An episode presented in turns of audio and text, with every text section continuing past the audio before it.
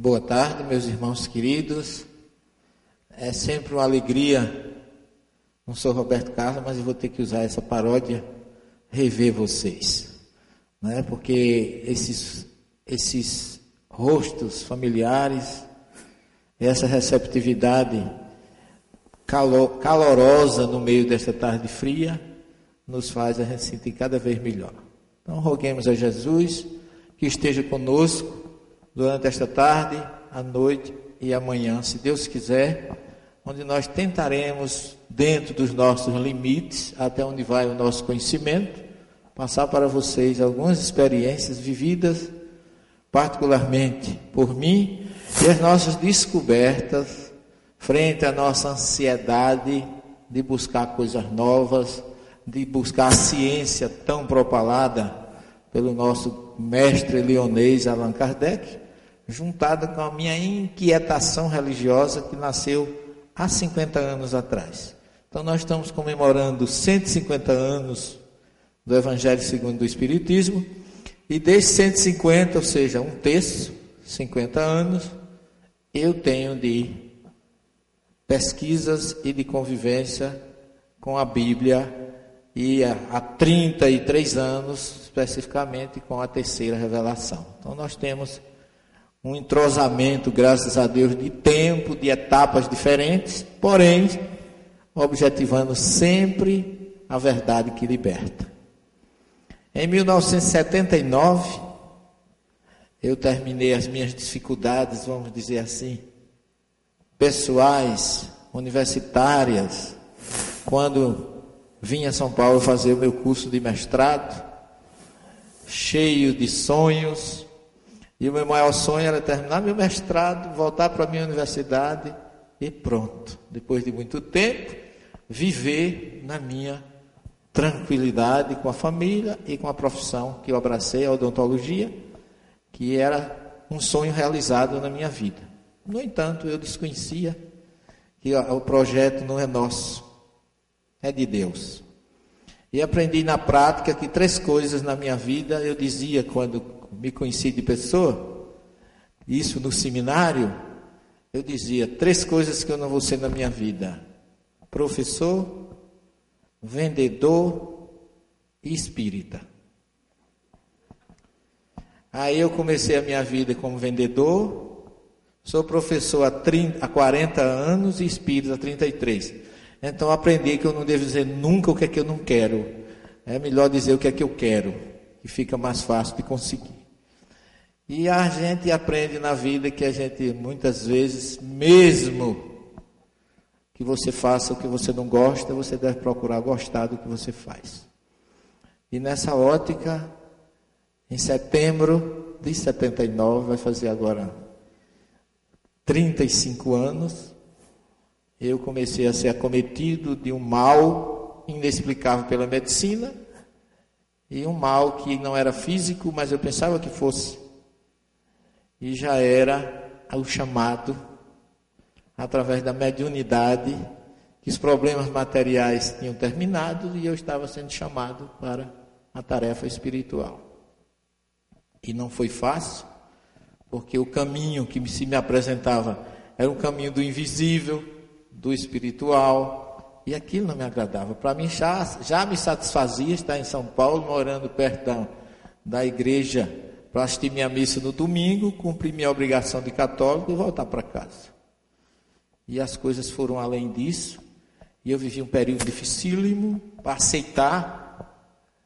E no meio desse período, uma tarde em que eu estava muito, mas muito ruim do ponto de vista espiritual, eu saí com a minha mulher, andando ali, saí de, da, do Largo Santa Cecília, subi a Baronesa de Itu, quem conhece São Paulo, Martim Francisco, e fui sair lá em cima, em Genópolis, desci e acabei saindo na rua da Santa Casa de Misericórdia ali, perto da Bento Freitas, Rego Freitas, e entrei numa livraria. Eu estava tão ruim que eu entrei para procurar alguma coisa que fosse uma solução para a minha vida nos livros, porque eu não tinha mais vontade de ir à universidade. Olha que eu estava recebendo uma bolsa de estudo para fazer uma pós-graduação, mas eu não queria nem assistir aula. Quando eu entrei, eu, sem que nem para que, eu dou de cara com um livro cujo título era o Evangelho segundo. Oi, Silvia, boa tarde. O Evangelho segundo o Espiritismo. Eu olhei aquilo e digo, nossa, é o que eu menos queria encontrar aqui na hora dessa. Eu estou com tanta dificuldade na minha vida, que para mim, como católico ortodoxo, aquilo era coisa de deixar para lá. Deixei o Evangelho e saí procurando outra coisa, mas uma coisa disse: volte, abra o livro. E eu insisti em não abrir o livro. Mas contra a vontade, eu voltei e abri. E abri no capítulo e começava num subitem, divisão do capítulo, dizia assim: A dor é uma bênção que Deus envia aos seus eleitos. Portanto, não maldizeis quando estiveres sofrendo. E aí aquilo parece que aquela coisa estava falando para mim. Não sei porquê. Eu olhei assim, eu digo, oh, gente, quem escreveu isso aqui sabia do que eu estou passando. Eu digo, esse livro é mágico. joguei para lá o livro. Aí deixei, voltei, eu digo, eu compro ou não compro? Não, não vou comprar não. Isso é, eu vou, é melhor ir para a missa e dizer ao padre que eu encontrei um livro que não era bom e mas que eu deixei para lá. E aí, naquela vai e não vai, eu voltei e comprei o livro. E comecei, eu gosto sempre de ler livro pelo prefácio, pela introdução. Aí comecei a ver. Primeira surpresa minha, o livro tinha versículo do Evangelho. Eu digo, gente, mas não é da coisa do Espiritismo, como é que tem coisas do Evangelho? E naquela, naquela minha reflexão, eu comecei a descobrir outras coisas dentro do livro, outras coisas interessantes. E aquilo foi me apaixonando pela introdução. Eu fui ver Kardec dizendo que no ensino moral de Jesus é que todas as crenças podiam se encontrar. E eu achei aquilo bonito, porque a gente na minha visão naquela época, é que minha religião era minha religião, tua religião era tua religião. E graças a Deus hoje eu estou plenamente realizado por essa semente de lucidez ecumênica plantada por Allan Kardec na introdução do Evangelho segundo o Espiritismo. E para não ser prolixo, eu fui caminhando durante três anos.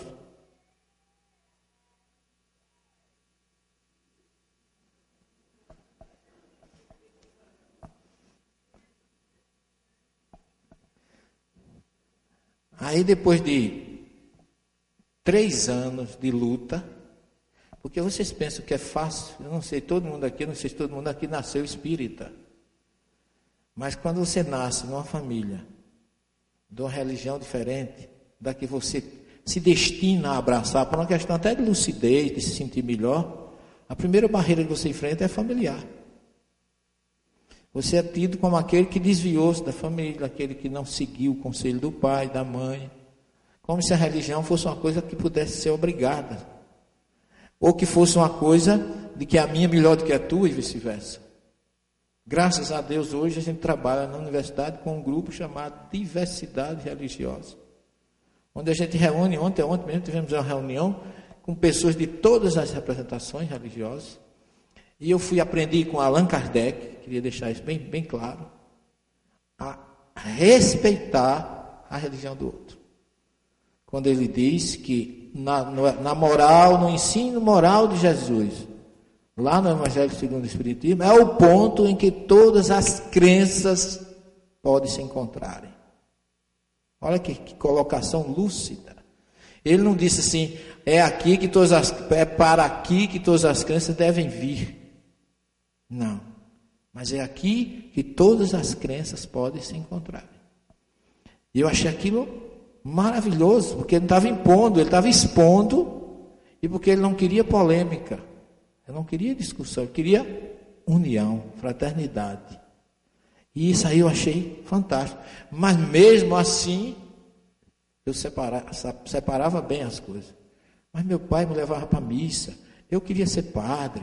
Eu todo, eu, a, minha onda, eu ainda tinha aquela ideia, mesmo sendo é, contra a minha vontade, convidado a sair do seminário, não por, por falta de comportamento ou atitude, que mesmo não espírita, Eu sempre tive exigência pessoal com a minha moral, com a minha condição humana, de, de, de procurar ser um seguidor do Evangelho. E o Espiritismo reforçou isso em mim, graças a Deus. Mas eu já trazia essa semente mesmo como católico.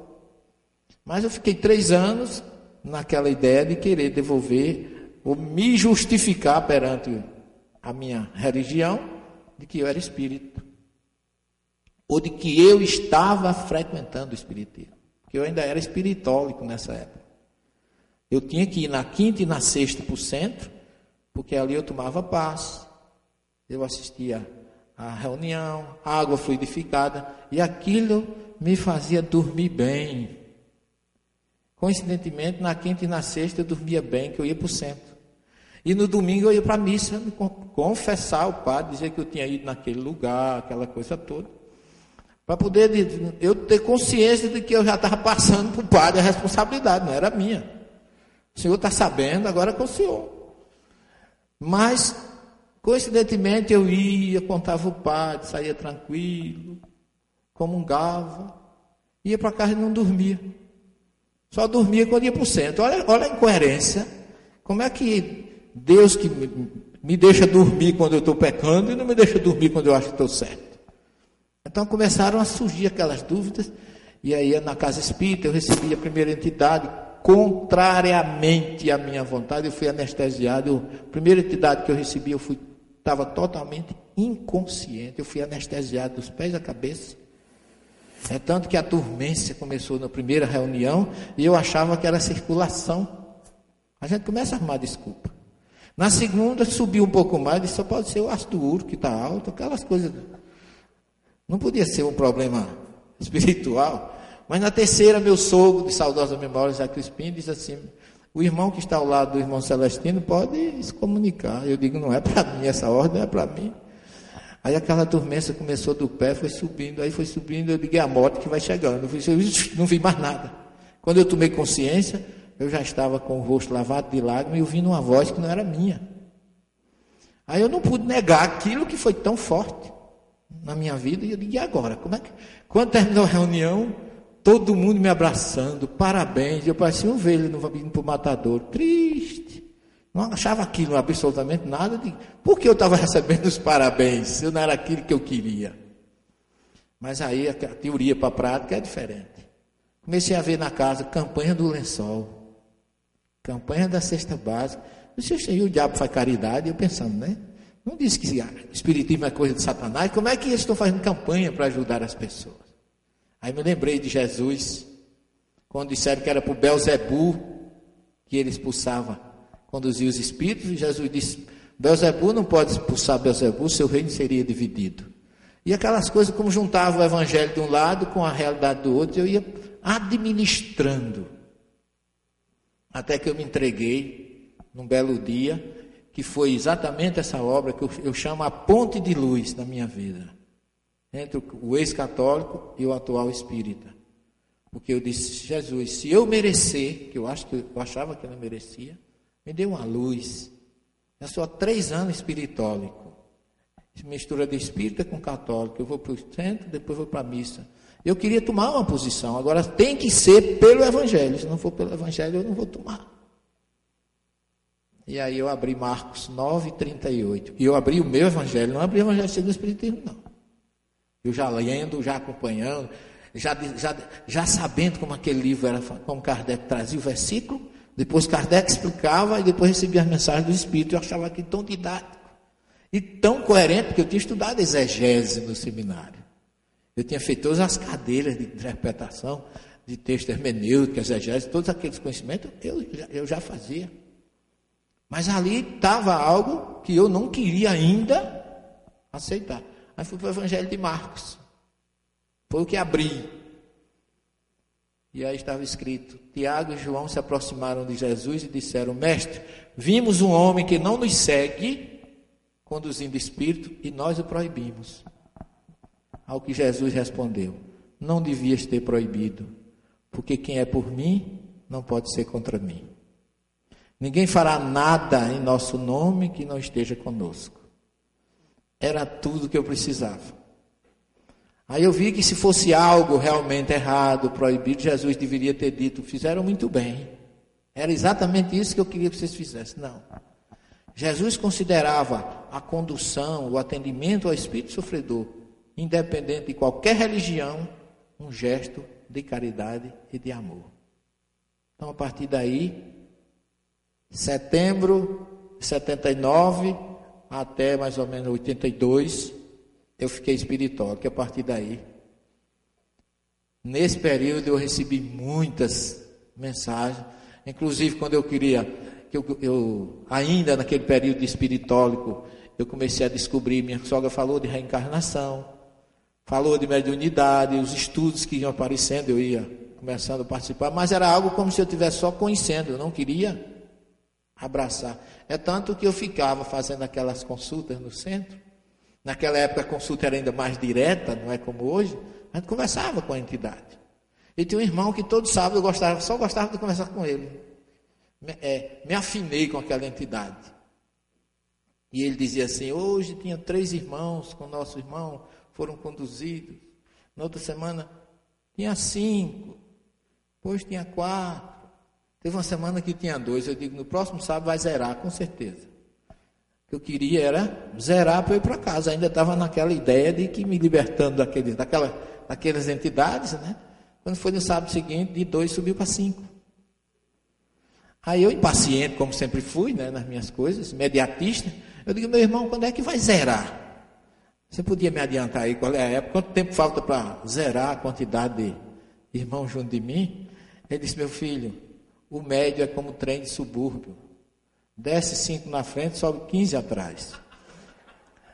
Aí eu digo, não sabia desse detalhe. Eu achei a, a, a metáfora tão, tão forte que eu digo, meu Deus, não tem jeito para mim não. Eu mando cinco, vem oito. Então, realmente, como médio. Aí eu fui julgar, é, entender a mensagem da entidade com o que Kardec ensina. O médio é um canal. Então você vai estar sempre sendo esse canal auxiliar e condutor de espíritos necessitados. E aí eu entendi que eu tinha que realmente não ir para casa. E estou aqui, na graças a Deus, há 35 anos e com vocês exatamente por isso.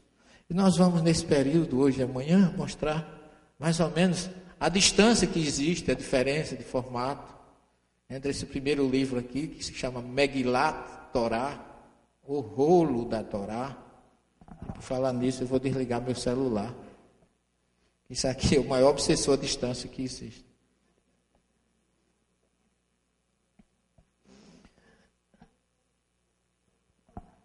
Tá baixo o som aí? Tá? E agora, melhorou? Quem é que aumenta aqui? Eu não sou, essa área mediúnica de, de mídia eu não entendo muito bem. Só se alguém quiser dar uma aumentadazinha no som. Estão ouvindo bem aí atrás? Ok, eu vou. Tá baixo, né? Dá uma. Quem é que mexe com isso? É, é você mesmo, querido? Ok. Agora não sobe muito não para não dar microfonia, né? Então vocês estão observando isso aqui?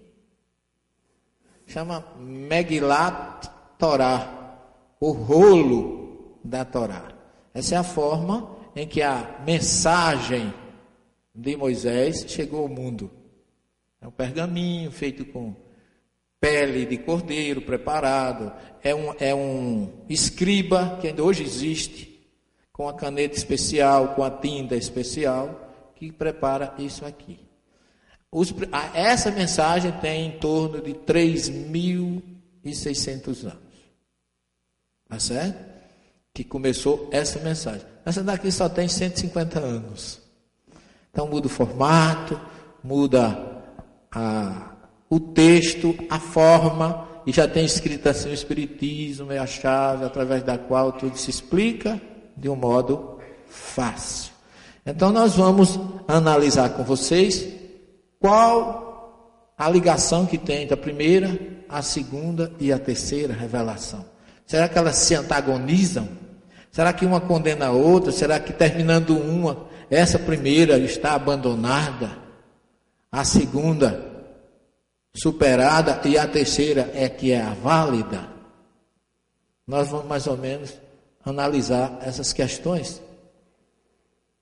Lembrando que na introdução, no primeiro capítulo, aliás, do Evangelho segundo o Espiritismo, falando de a nova era, um espírito israelita, ele não dá nome, se intitula Espírito Israelita, ele coloca essa frase: Moisés abriu o caminho, Jesus continuou a obra e o Espiritismo a arrematará.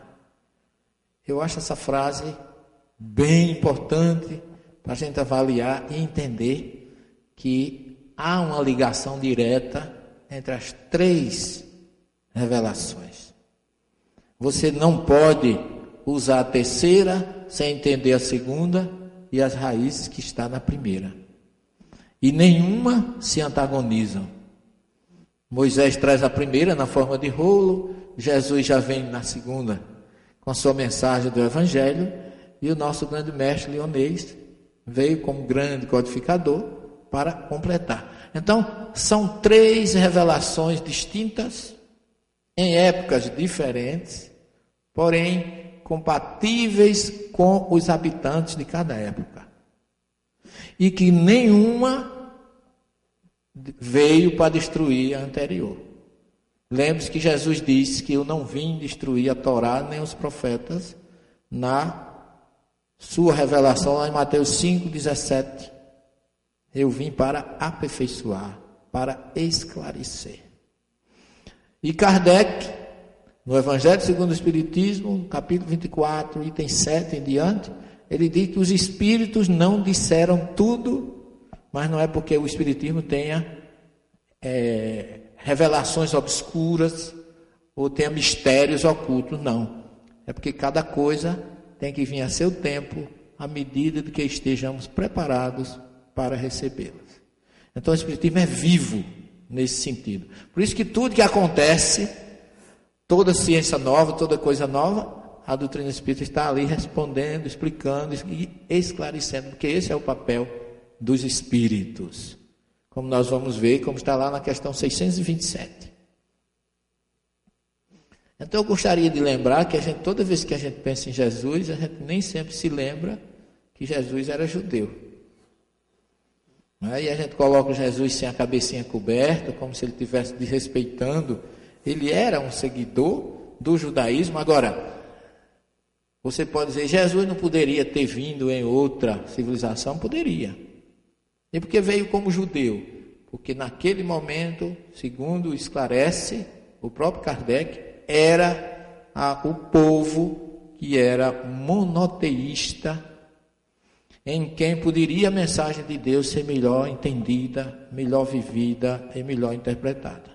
Não é porque fosse o melhor povo, que eles fossem melhor do que as outras nações, não, mas que eram naquele momento os únicos monoteístas. E Jesus veio no meio deles também para dentro desse Deus monoteísta reforçar a mensagem de Moisés e nos trazer o evangelho e as suas lições tão libertadoras e ainda nos prometer que não, não tinha dito tudo, como ele diz lá em João 16.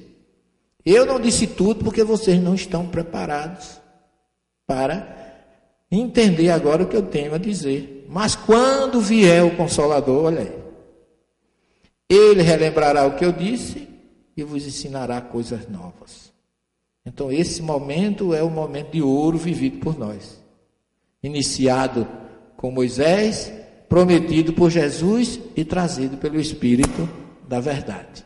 Então, vamos analisar que muitas coisas que ele falava era para judeus. Que infelizmente ele não pregou nada para brasileiro naquela época, eu acho que né? Nós ainda estávamos no plano espiritual. Acho que a gente era judeu naquela época, não é? Se preparando para voltar como estamos hoje. Então, nessa condição, a gente vai ouvir o nosso mestre Leonês fazer algumas informações a respeito, quando ele diz assim, ó. A teologia não pode negar-se a admitir, o que demonstra evidentemente o erro em que se está sujeito a cair tomando ao pé da letra expressões de uma linguagem frequentemente figurada.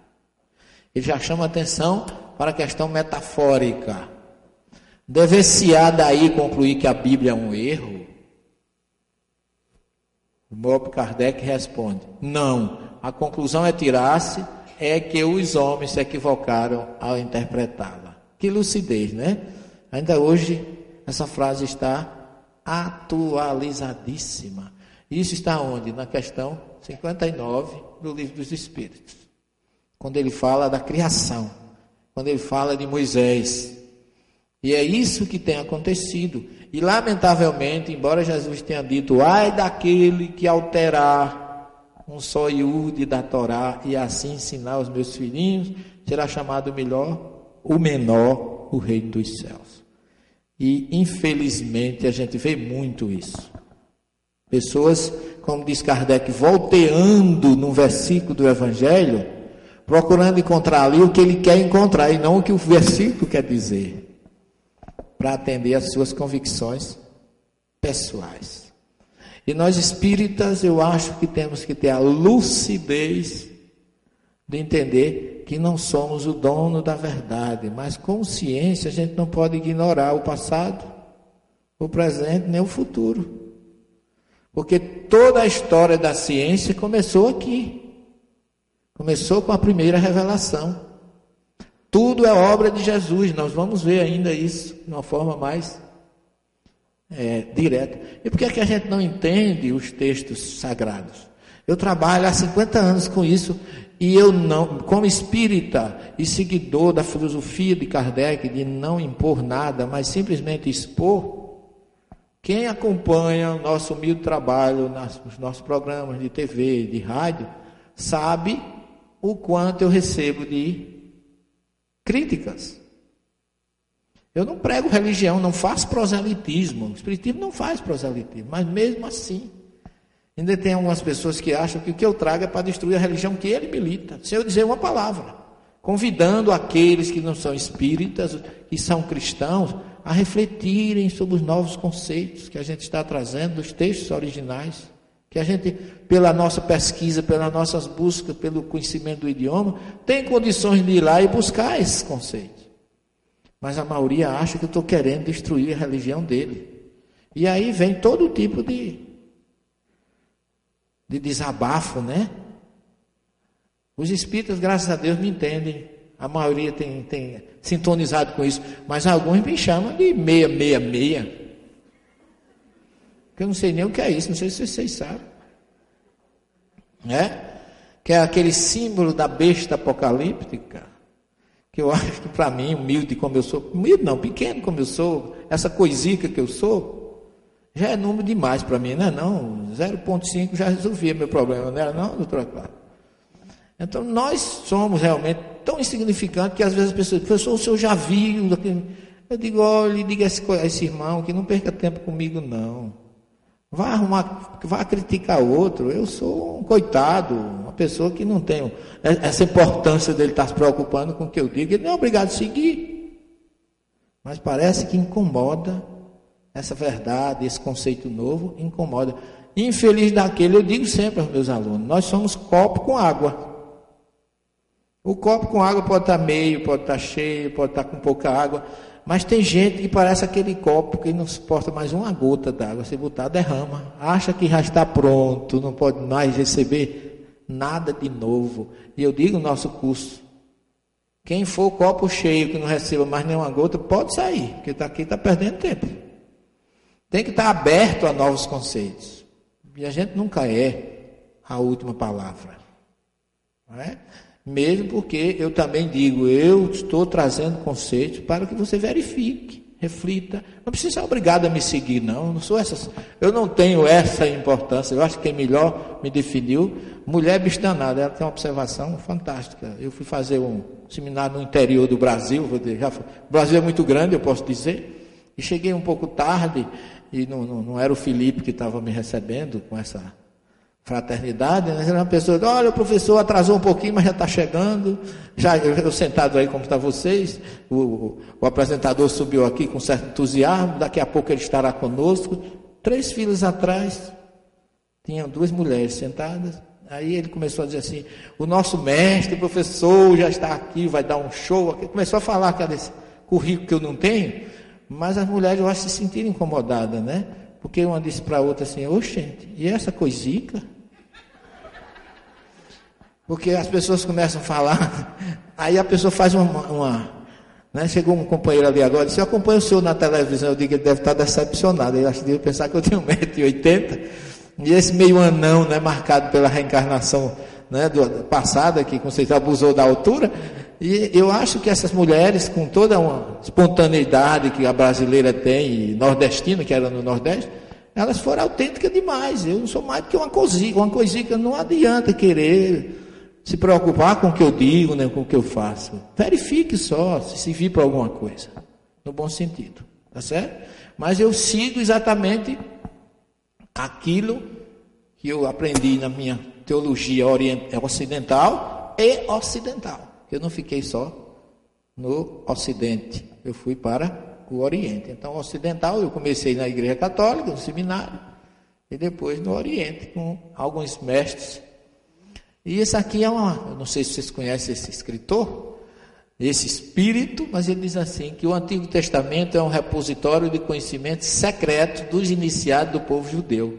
Somente os grandes mestres poderiam interpretá-lo fielmente nas épocas mais remotas. Por quê? Porque o hebraico, a língua que a, o texto vem, o alfabeto hebraico não, é, não, é, não são representados simplesmente por letras, são símbolos. Cada letra daquela tem um símbolo que ela representa. E quem diz isso é o nosso querido Emmanuel na obra Caminho da Luz.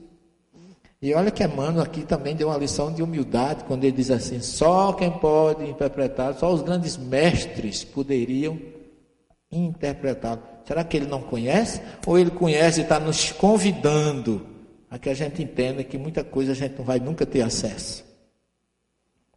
Ok? E eu coloco exatamente esse iceberg como uma, um símbolo de como a gente vê o conhecimento de qualquer livro, não é só da Bíblia, mas aqui eu considero, eu queria mostrar que a Bíblia é um grande iceberg. E muita gente conhece isso aqui e acha que já sabe tudo. E, no entanto, não sabe que ele precisa ainda e além do texto, que é o que ele conhece, literal, e olhe lá em que idioma ele conhece. Se é no hebraico, se é no grego, se é no latim, se é no francês. Qual é o idioma que ele conhece? Esse texto. E ele vai ter que trabalhar para conquistar o resto desse conteúdo. E que a gente não consegue, infelizmente, numa encarnação e eu posso até extrapolar um pouquinho, dizer que nós fizemos grupo, parte daquele grupo de Moisés. E a gente passou para o grupo de Moisés, passou para o grupo de Jesus, e estamos agora sob a misericórdia divina, como diz o doutor Bezerra de Menezes, no seu amor e carinho por nós, como trabalhadores da última hora. Não é? Que nós estamos chegando na undécima hora, não tem mais tempo. Temos que correr atrás desse prejuízo todinho. E a gente, muita gente acha que já sabe tudo, quando na verdade tem muita coisa a aprender. Porque a Bíblia, quando você vai estudar qualquer curso de teologia que você faz, você vai estudar hermenêutica e exegese. Não é assim? Que a hermenêutica fala de um texto todo. A hermenêutica é uma, uma parábola, é uma hermenêutica. Cada versículo dentro daquela parábola é uma exegese que você tem que fazer. Ex-egese, extrair do interior o conteúdo que ali se encontra. Mas isso é uma visão ocidental. No Oriente é diferente. Os rabinos dizem que a Bíblia é um grande pomar, um grande jardim. E que essa palavra jardim em hebraico, em persa, chama pardês. Não é em hebraico, é em peça. E pardês, ou jardim, ou pomar, é um lugar que tem várias coisas: frutas, flores, rios, terra, tem de tudo. Água. E que você entrar, tem até uma, uma obra judaica muito interessante, chama No Jardim da Torá.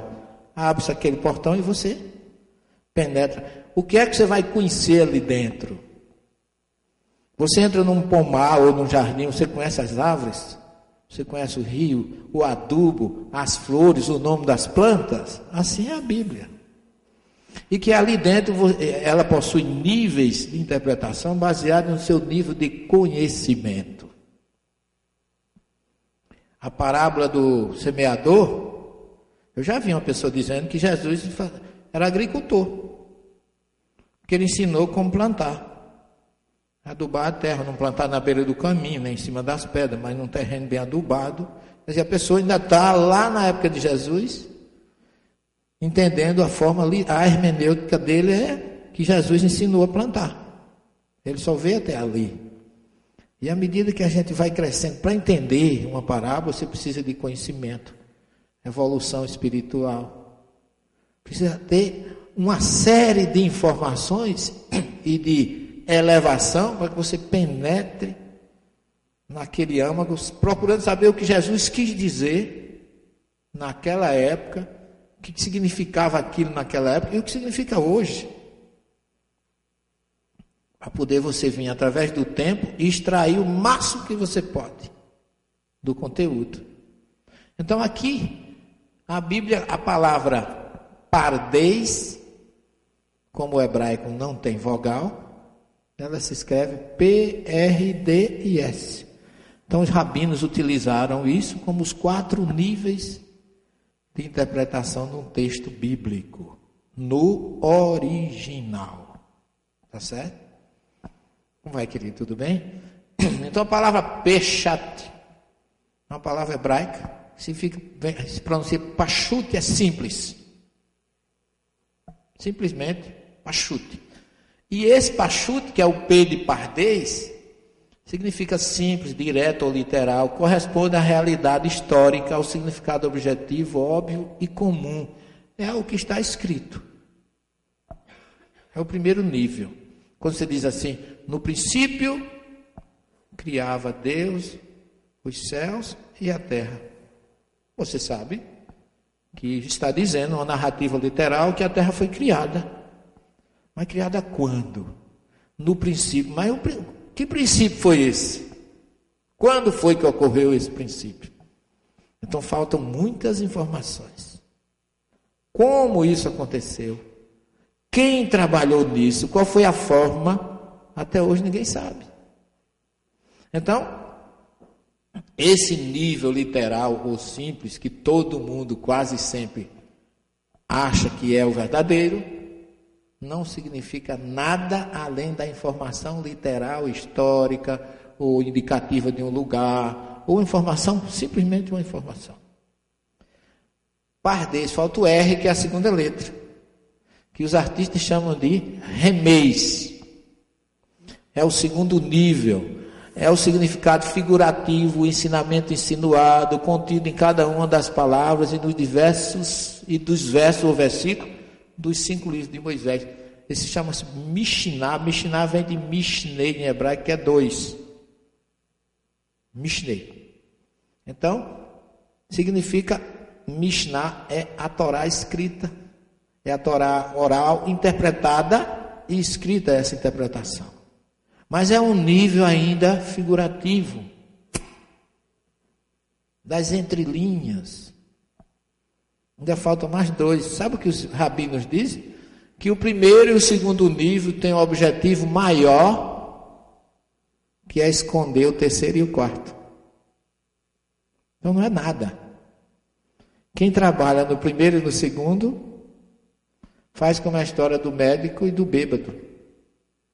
Que o médico vinha no, na estrada, viu um ônibus que tinha acabado de sofrer um acidente, virado, e no ônibus vinha um bêbado. E o médico parou para socorrer as vítimas e viu que já tinha alguns que não estavam, tinham sobrevivido. E o bêbado, que não acontece nada com o bêbado, o bêbado estava inteirinho.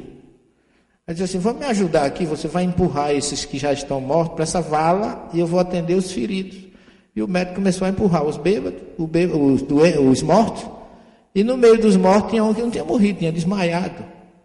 Enquanto ele está empurrando, o cara sentou no meio dos mortos, e o bêbado continuou empurrando ele junto com os mortos para dentro da, da vala. Aí o bêbado disse: O que, é que você está fazendo? O cabra disse: Eu estou empurrando os mortos para dentro da, da vala.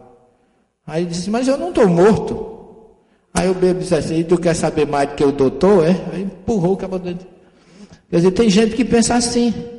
É a forma como ele vê, não muda o sentido, o objetivo do que ele precisa alcançar. Ele não contorna, tem que ser aquilo. E por isso que quando eu digo que a Bíblia não é a palavra de Deus, muita gente se choca.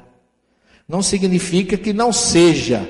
É a mensagem de Deus numa linguagem que provavelmente a gente poderá entender. Porque Deus não fala, e se ele falasse, a linguagem dele está aí na natureza, a gente quase sempre não entende. Diga, meu filho.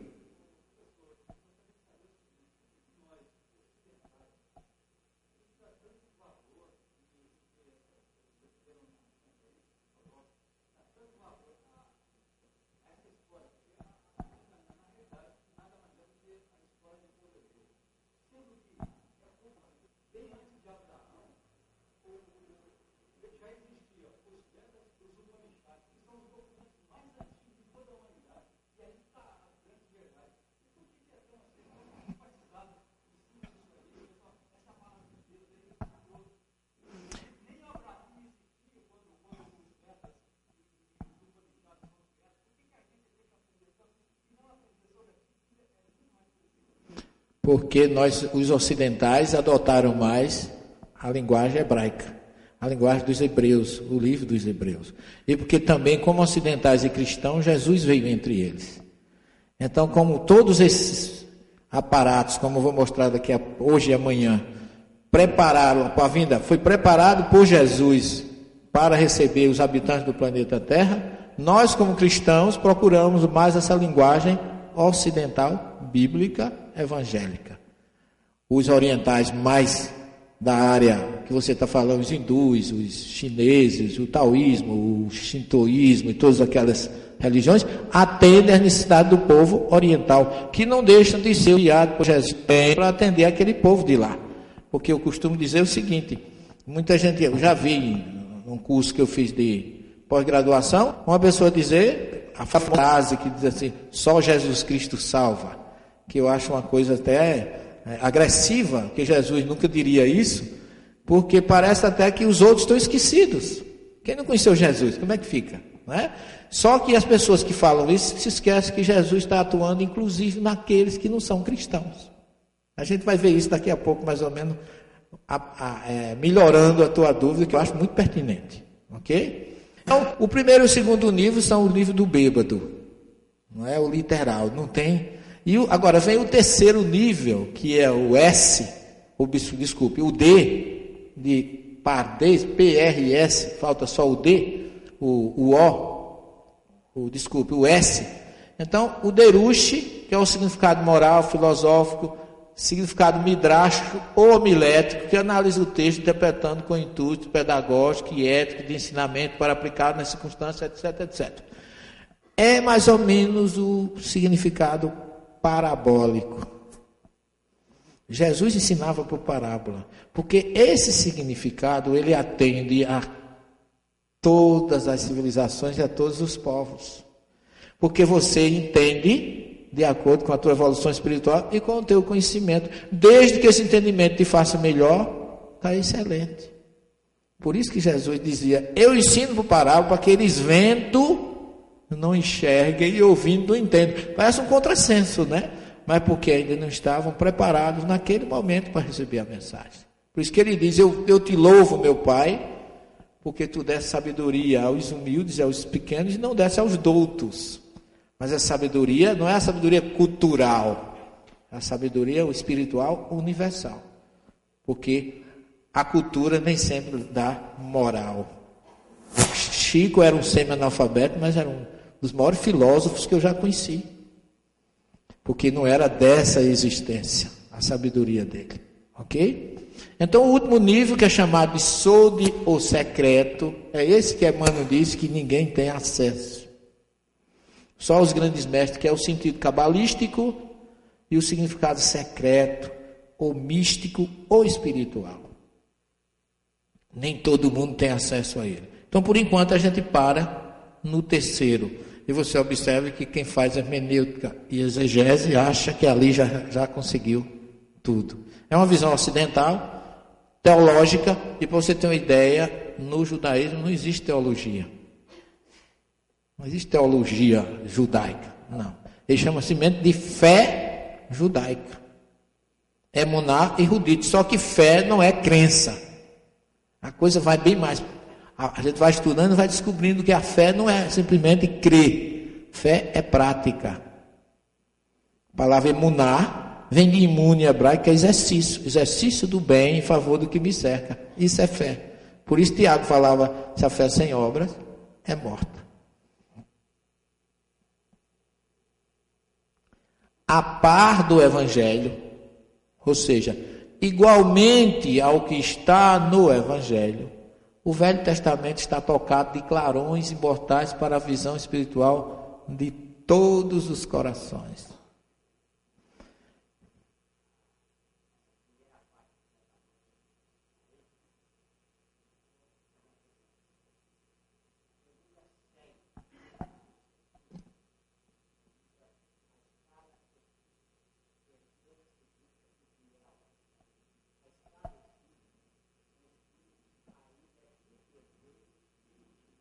Uhum.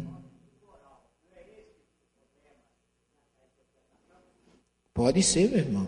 Na escala espírita, de acordo com a tua evolução, com o teu conhecimento, tu vai entendendo melhor ou não vai entendendo. E no planeta Terra, como nós somos ainda uma classe de espíritos, de que ordem a Terra? De que ordem? Hein? Terceira, né? A Terra, planeta Terra é um planeta de terceira ordem, né? Onde o mal ainda sobrepõe o bem. E onde o mal sobrepõe o bem, a ignorância também sobrepõe. E significando que por isso, por misericórdia divina, que vem muitos espíritos em missão para nos ensinar, para nos ajudar. E como nós ainda somos tão pequenos, tão mal informados, tão mal evoluídos, a gente também não entende a linguagem. Por isso que Deus nos ajuda muitas vezes enviando alguém que pode melhorar isso, dividir, esmiuçar, esclarecer para nós. E por isso que veio a terceira revelação, que a gente vai ver a importância que está lá na questão 627 da terceira revelação. Não, a gente tem que procurar simplesmente mostrar que não é, não é criticar, é ajudar a se libertar desse estágio. Com certeza.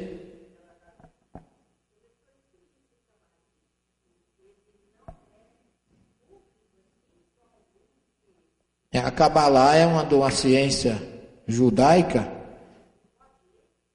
Deixa eu dizer uma coisa. O judeu, aliás, diz assim: os cabalistas falam assim, que só quem pode estudar Kabbalah é o homem. Depois dos 40 anos. Eu estudo porque eu sou muito precoce, ainda falta. Não sei qual foi a graça que vocês acharam. Eu com essa carinha de 18, você acha que eu tenho mais? Viu? Significa o seguinte: como se trata de uma ciência profunda, secreta, tem que ter a ver uma espécie de seleção para isso. Porque eles acham que a cabeça do homem só está madura depois desse tempo para poder estudar. Porque tem coisa na Kabbalah que realmente não dá para a gente Entender? E as mulheres não estudam, tem que ser só os homens. Não sei porquê, mas.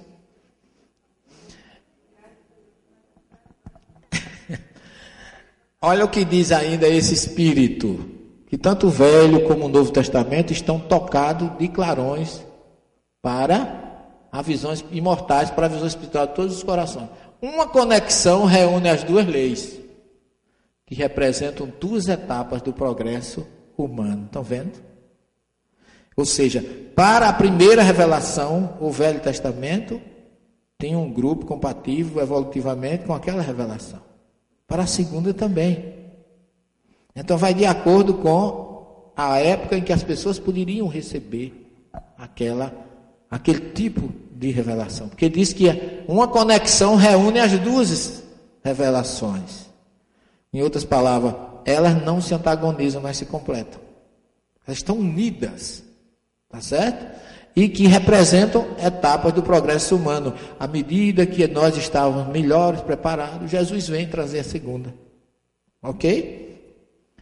Moisés recebe do mundo espiritual as leis básicas do Sinai, construindo desse modo o grande alicerce do aperfeiçoamento moral do mundo pessoal.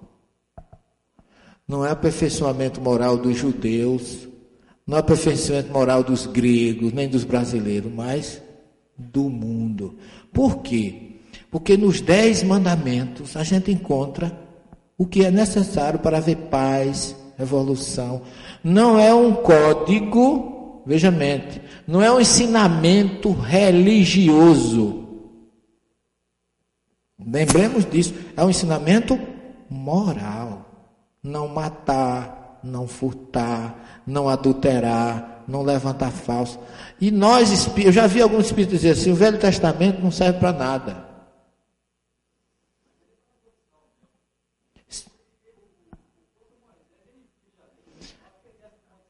Sim, meu irmão. Mas você tem que ter sabedoria para saber que isso é um paradoxo e escolher o melhor dentro desse paradoxo. Para isso que nós estamos aqui. Você que tem que separar o joio do trigo.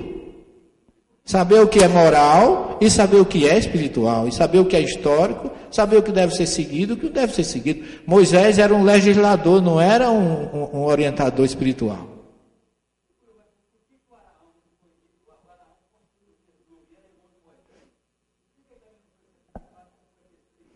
É uma resposta que eu ou você pode ter sido Arão. Tá certo? Eu tenho uma amiga que diz assim: eu detesto, não gosto nem de ouvir falar de Davi, era um guerreiro. Eu digo: olha, fale baixo, porque você pode ter sido ele. Então nós não estamos à altura de julgar, de analisar e seguir a racionalidade do Kardec. A Bíblia não tem erro, não. A gente se equivoca ao interpretá-la. E por isso que nós estamos aqui aprendendo para superar isso sem nenhum problema. Sem levantar a mão e dizer assim: aquele errou, aquele acertou.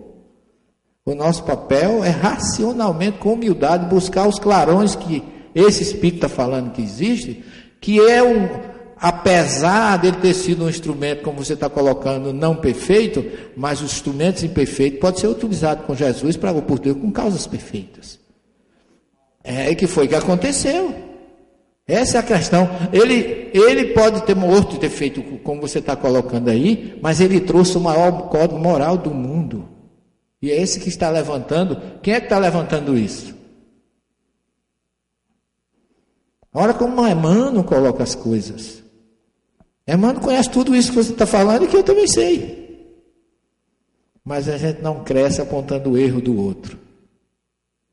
A gente é cresce estimulando o pouco de bondade que o outro tenha. E é assim que o mundo vai crescer, se Deus quiser um dia. Então, analisar é facílimo. Viver que é o difícil. Praticar é que é o difícil. Por isso que o próprio Isaías, enviado por Jesus, falou isso que você está falando.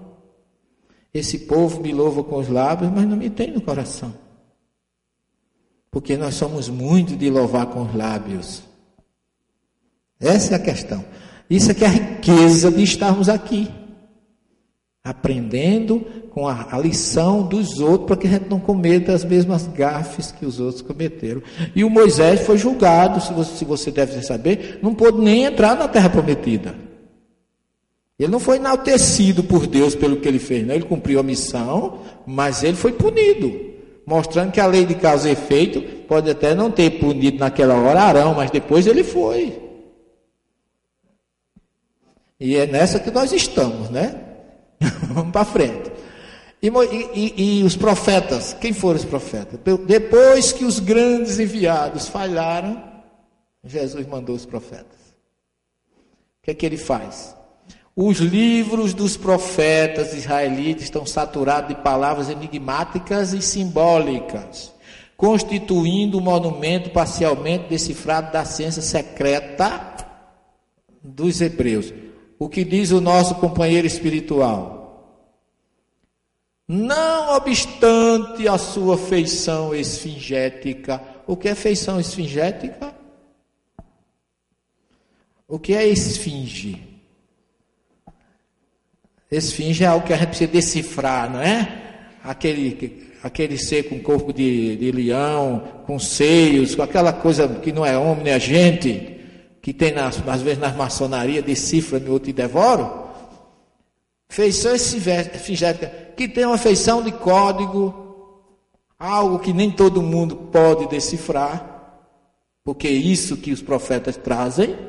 Mas, embora tendo essa feição, é no conjunto um poema de eternas claridades, porque os profetas vinham sempre chamar as pessoas para serem melhor. O papel deles era convocar, evocar. E os profetas, coitadinhos, não eram de famílias nobres. Você não vê um profeta rico. Os profetas sempre eram suscitados por Deus dentro da classe oprimida e sofredora.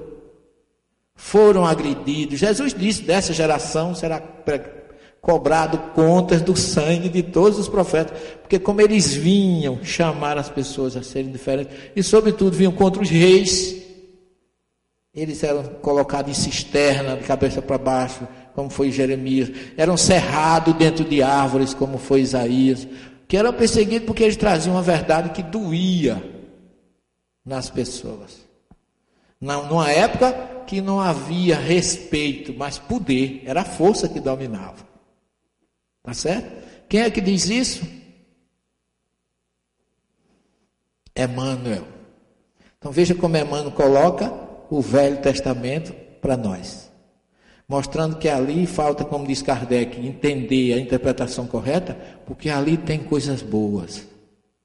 Tem o maior código moral da humanidade, tem eternas claridades para a nossa vida, falta a gente encontrar.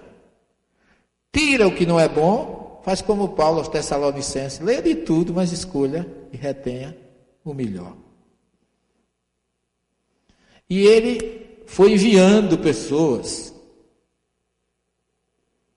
Abraão foi o primeiro grande enviado de Jesus, através de um fenômeno chamado mediunidade clareaudiente. Não fosse a mediunidade, não tinha nada. Esse homem escuta uma voz que diz assim, em hebraico, ler, lerá, que o verbo lalerra em hebraico significa caminhar. E ler é o imperativo afirmativo. O verbo lalechet é ir, mas é ir caminhando.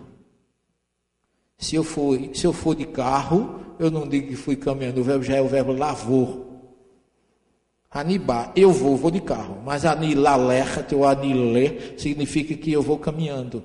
Então era no sentido de caminha, busca, mas era numa, como era uma busca próxima, por quê? Porque ele diz ler, lerá. Ler é vai, e lerá, meus caros irmãos, é vai para dentro de ti. No sentido de caminha para o teu interior. Busca a tua reforma íntima. Então, a primeira mensagem da humanidade para o ser humano é a mensagem da doutrina espírita, reforma íntima. Que está lá no livro dos Espíritos, que é, resumidamente é a obra que fala da reforma interior. Primeira. João no deserto diz a mesma coisa quando fala de Jesus. Tarrazu Batechuvá, vai para dentro de ti. Outra reforma interior, porque está próximo o reino dos céus, ele está preparando o caminho para Jesus. E para receber Jesus, a gente tem que se reformular. As pessoas traduzem como arrependei-vos, que é um termo, me desculpa a expressão, não é pejorativo, mas é um termo igrejeiro. O arrependimento é para fazer você culpado. Que é o primeiro erro, que, o primeiro sentimento que a Bíblia coloca, os tradutores colocam em nós, é o sentimento de culpa. Porque parece que o culpado não tem direito nem de se defender. Não é assim?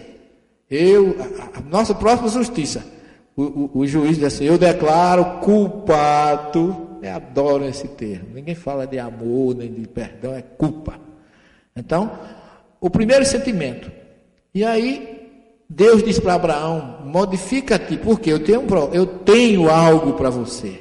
E todo mundo diz que ele diz, sai da tua terra. Ele não disse isso. Reforma-te e vai para o local onde eu vou te indicar. Tá certo? Abandona a tua família, porque para a gente crescer, observe que os grandes vultos da humanidade abandonaram suas raízes. Abraão saiu daí, Jesus saiu da, da terra dele, não ficou na terra dele. O, o, o Maomé, Buda, os grandes vultos da humanidade se anularam nas suas origens e foram para missões especiais.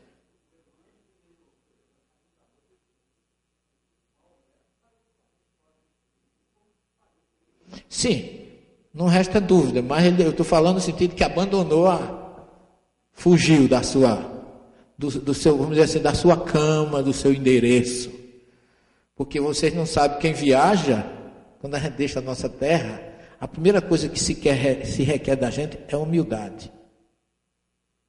Porque você chega no outro país, no outra terra, você faz uma coisa que é comum aqui, você, sem saber, em conhecimento, pode estar agredindo aquela outra. Quem sabe disso é quem já viajou com a gente, como sabe.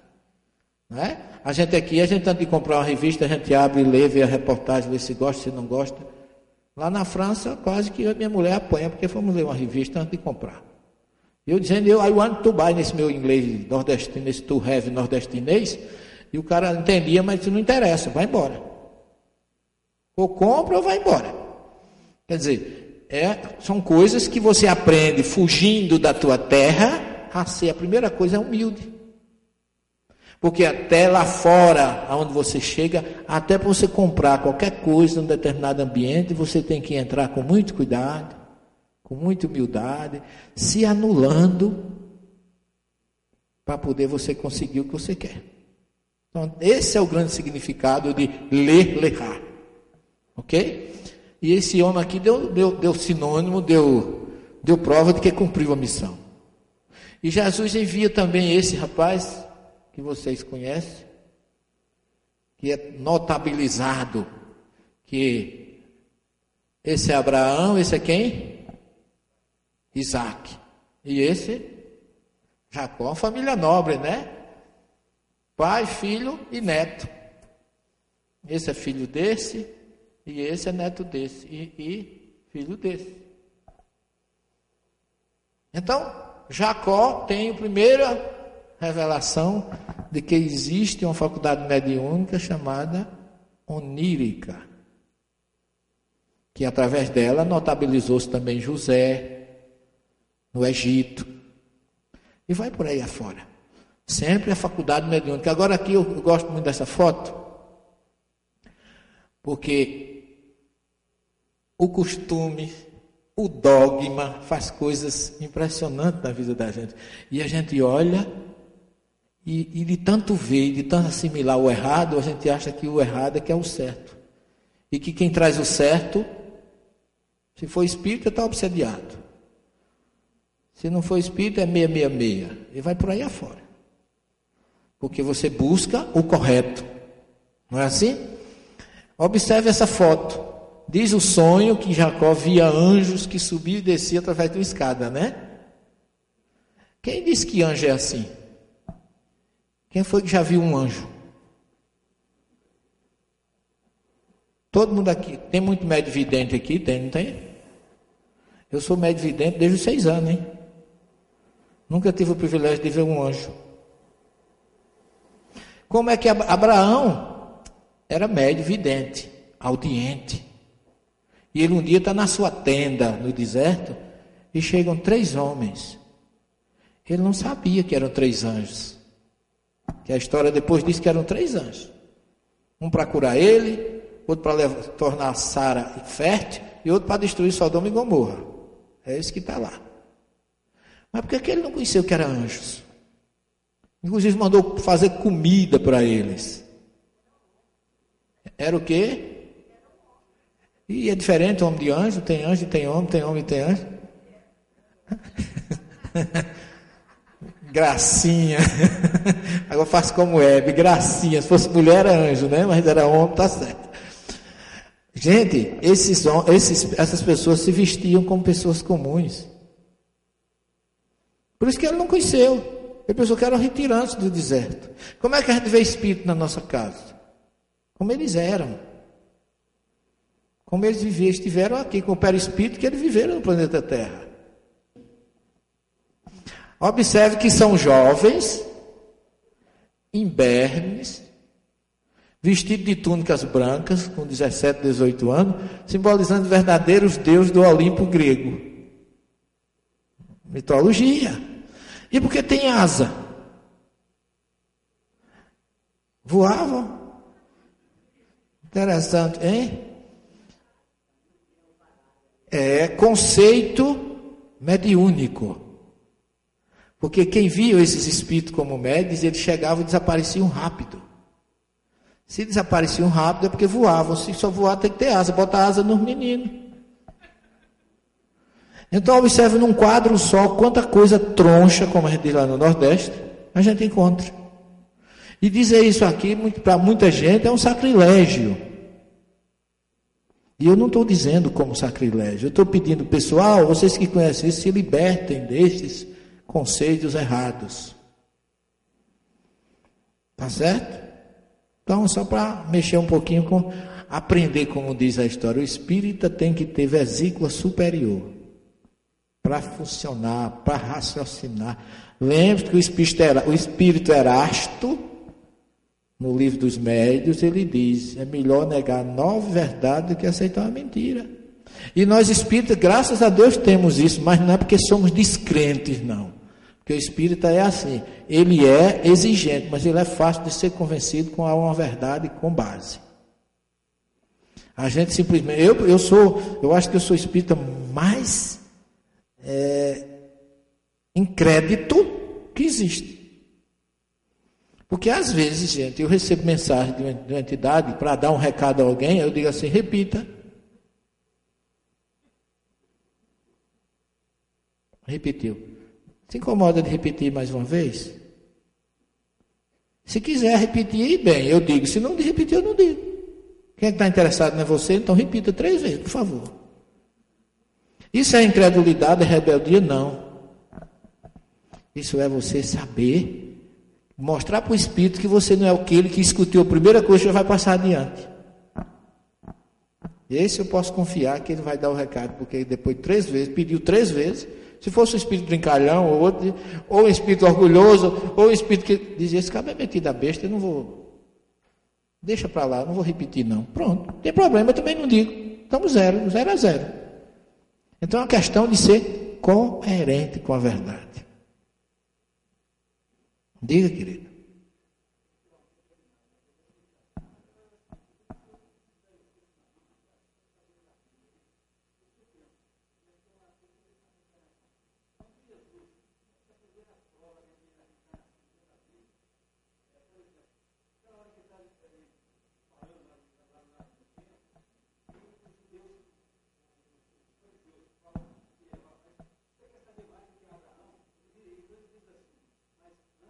Se Abraão fosse, eu já era. Claro, nós vamos falar disso hoje à noite, viu? É meu convidado número um. Os dez mandamentos. Moisés, médium extraordinário, recebe de emissários do Cristo, prestem atenção, quem foi que enviou os dez mandamentos? Jesus. Tá certo? Não foi o Deus absoluto, foi Jesus. No Sinai, os dez sagrados mandamentos que até hoje representam a base de toda a justiça do mundo. Além de ser código moral, é código de justiça. Ok? Lega à posteridade as suas traduções no Pentateuco, iniciando a construção da mais elevada ciência religiosa de todos os tempos. Ô, oh, meu filho, obrigado. Então, observem, eu gosto muito de Emmanuel, porque ele, ele tira muito minhas dúvidas e me coloca a favor de que nós espíritas não desprezemos a primeira revelação. Não podemos desconhecer isso, sobretudo nós que nossos irmãos protestantes que são bem intencionados, eu não sou contra, eu conheço muitos pastores, sou amigo de todo mundo. Agora eu tenho que fazer a minha análise daqueles que eu também sou amigo. Eles são muito bem intencionados, mas são muito, com todo respeito, são muito decoradores de Bíblia. Tá certo? E muito literais. E eu digo isso aos meus alunos. E tem uns que eu começo a fazer isso aí, daí a pouco ele olha para mim, começa a ficar de banda na cadeira. Quando o cabo fica de banda e cruza os braços, se prepare que vem coisa. Eu já conheço. Aí mesmo pergunta assim. O professor já pergunta assim, já armado. Eu sou obrigado a acreditar no que o senhor está dizendo? Eu digo de forma nenhuma, porque eu não estou aqui para obrigar você a acreditar em nada. Agora você sabe que você foi avisado. Você agora não pode negar a ignorância. Lembre-se que Jesus disse: muito será cobrado de quem muito foi dado. Então, no mínimo que você tem que fazer é verificar se eu tenho ou não razão. Não é obrigado a acreditar, mas você tem uma obrigação de verificar se o que eu digo procede ou não. Ok? Porque muitas pessoas acham, muitas, e muitas, que quando eu trago essas coisas é para fazer adepto para o Espiritismo. O Espiritismo não precisa de adepto, ele já existe com homens, sem os homens, apesar dos homens. O Espírito está lá dizendo isso, gente. A gente tem uma preocupação com quantidade, quantidade não é qualidade. Nós temos que se preocupar com a qualidade, com a prática. Eu tenho medo de ser espírita, que eu me pelo de medo. Pela responsabilidade que me carrego de dizer assim: eu represento uma doutrina puríssima, cristalina, verdadeira e autêntica. E que não cabe, infelizmente, não cabe maus representantes nela. É, eu tenho um amigo que ele diz assim: Eu não vou ser espírito, eu acho até interessante. Eu não vou ser espírito porque eu não tenho, não tenho condições de ser, não. É muito, a doutrina é muito exigente. E eu nem deixava nem minha mulher ir. Por quê? Porque ele era um camarada meio troncho, coitado. E ele dizia assim: Eu, minha mulher foi umas três vezes fugida. Esse negócio, ele dizia: negócio lá de vocês e depois eu descobri que os espíritos não estavam dizendo à minha mulher o que eu faço cá fora. Como eu descobri que os espíritos não são fofoqueiros, eu deixei minha mulher frequentar. Agora eu não vou. Porque eu não tenho condições de assumir. Eu acho isso coerente, viu, gente? Vai sofrer um pouquinho mais, né? Mas é mais coerente do que participar e não ser um representante à altura. Essa é a questão.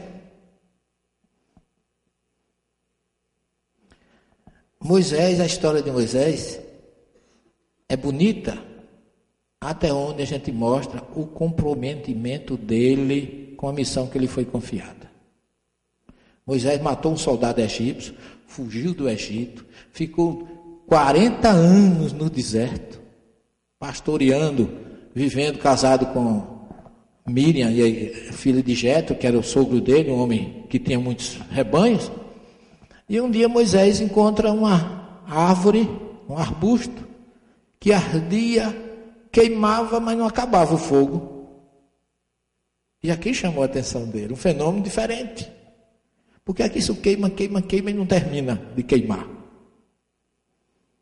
Aí ele se aproxima curiosamente, e quando ele chega, para a surpresa dele, o fogo começa a falar. Nós estamos no ano de 2014. Quem é que hoje, com esse frio todo, chegasse em casa, tivesse um fogo no quintal? E quando você chegasse lá, dissesse, doutora Cléria, preciso da senhora para uma missão. Isso faz 3.500 anos ou mais que aconteceu. E ele escuta uma voz assim: vai ao Egito, vai libertar o meu povo. E Moisés diz assim: não pergunta, não desacredita, porque eu acho que eu ainda estava correndo hoje. Fosse no quintal da minha casa, eu acho que ninguém tinha me segurado, ainda estava disparada. Não é? E ele não pergunta quanto ia ganhar. Quanto é que eu vou ganhar para fazer isso? Quem é você? Não. Ele pergunta primeiro: quando eu chegar lá, eu vou dizer que quem me mandou. Olha que ele ia enfrentar de novo um país onde ele matou um soldado, estava fugindo. E aí A voz disse: Quando você chegar lá, diga que quem enviou você foi aquele que estará sempre com vocês. E os tradutores dizem que ele diz: Eu sou aquele que sou. Isso não tem significado nenhum. Eu acho que isso é uma frase até rebelde. Quem é você? Eu sou aquele que sou. que é isso? Isso é a resposta que deu alguém, rapaz? O termo hebraico original coloca assim: Erie, achê, erie. Do verbo eriot em hebraico significa ser. Erie é a primeira pessoa do futuro, do atide ou incompleto, o que chama, nós chamamos de futuro do presente. Eu serei, olha aí, eu não sou, eu serei, Asher, expressão hebraica, aquele, que estarei com vocês. Não tinha nome. Mas eu sou aquele que vai estar com vocês na, na, daqui para frente. E Moisés disse: Mas como é que vai ser possível isso? Porque se eu sou, é, como é que ele chama? Haash Shefataim, que significa eu sou incircunciso dos lábios. Significa isso. Gago Aí você assiste os Dez Mandamentos com Charlton West, o cabo tem uma voz de arrepiar até o canto da parede. Porque os, os, os produtores não são autênticos na colocação, nos roteiros de filme. Senão, não precisava de Arão. A voz diz assim: Eu suscitarei diante das pessoas o teu irmão Arão que vai contigo. Eu falo para você, você fala para Arão e Arão fala para o Faraó. Primeiro médio encarnado, um médio do outro. E ele assumiu a missão. Isso é o que eu acho fantástico. Está disposto a servir a Deus. Todos nós temos chamado, não é com saço ardente, não, mas em todos os momentos nós somos chamados e convidados a ser ou estar no caminho de Deus. E a gente quase sempre foge. Todos nós somos fujões, viu? Estou tô, tô no barco com vocês, que se a gente não fosse fujão, não estava ainda por aqui. É ou não é? Diga, meu irmão.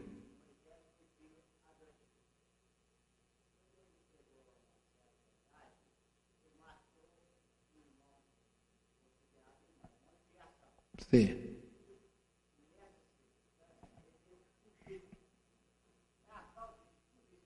Não. Não. A fuga dele pode ter sido realmente estar no projeto, mas nós não podemos delinear assim. Porque eu vou falar um pouquinho desse projeto, eu acho que na segunda parte vai aparecer Jesus. Quando Jesus entrar nessa história, que já era para ter entrado, mas eu vou rematar com a entrada dele, aí você vai entender que tudo foi projeto dele. Tudo, tudo, tudo. E aí nós temos aqui, ele ficou 40 dias e 40 noites, segundo nesse lugar. Quem já foi aí? Tu foi, Cláudio? Subiu? Subiu. Não eu que não subi, que me deu hemorragia na hora, não foi? Mas eu já subi aqui. A gente passa quatro horas subindo, são sete quilômetros de subida. Cinco quilômetros de plano inclinado e dois quilômetros de degrau na pedra. E não é degrau bonitinho, feito sob medida, não. Se você cair lá de cima, você morre, não morre da queda, morre de fome, porque você passou ano todinho caindo e não chega embaixo. Então é um local que, infelizmente, ainda está do jeito que Moisés deixou, sem infraestrutura nenhuma. Chegar aí é realmente uma, uma, uma prosopopeia, vamos dizer assim. Que você sobe poeira no escuro, porque não pode subir de dia, que é muito quente, e de noite é muito frio, com muita poeira. Isso aqui eu tirei essa foto, realmente o sol ia amanhecendo. Mas é um lugar mágico. Eu digo mágico, me desculpe a expressão. Ele tem, ele envolve você numa atmosfera espiritual muito forte, porque o deserto não tem nada. Parece até que você chegou lá em cima, fica feito cachorro que corre atrás de carro. Quando o carro para, ele fica meio perdido, sem saber o que fazer. Mas ali você, como espírita, como cristão, como seguidor e conhecedor da história, você para e medita. Aqui pode não ter nada, mas Deus está aqui. Então é um lugar onde você realmente sente a presença de Deus. Eu cheguei aqui em novembro de 2009. Vai fazer cinco anos a primeira vez que eu cheguei aí com meu filho. E foi um dos dias inesquecíveis da minha vida. Gravamos para o nosso filme, que vai sair no próximo ano. E não consegui terminar a gravação depois direito, que a emoção envolve a gente realmente. Quem tem um pouco de mediunidade sente a energia a 2.288 metros de altura. Só consegui subir por causa desse lenço que me arranjaram, que eu cobri o nariz, senão a poeira não deixa você subir. Mas é um local que quando você vai, você sente que é um local diferente. E você escuta a voz dizendo assim: tira a sandália do teu pé, porque estás pisando num solo sagrado. Então é um lugar realmente que vale a pena a gente, quem pode meditar nesse canto. E depois vem o nosso próprio mestre e companheiro Jesus, de quem nós vamos começar a falar agora na segunda parte.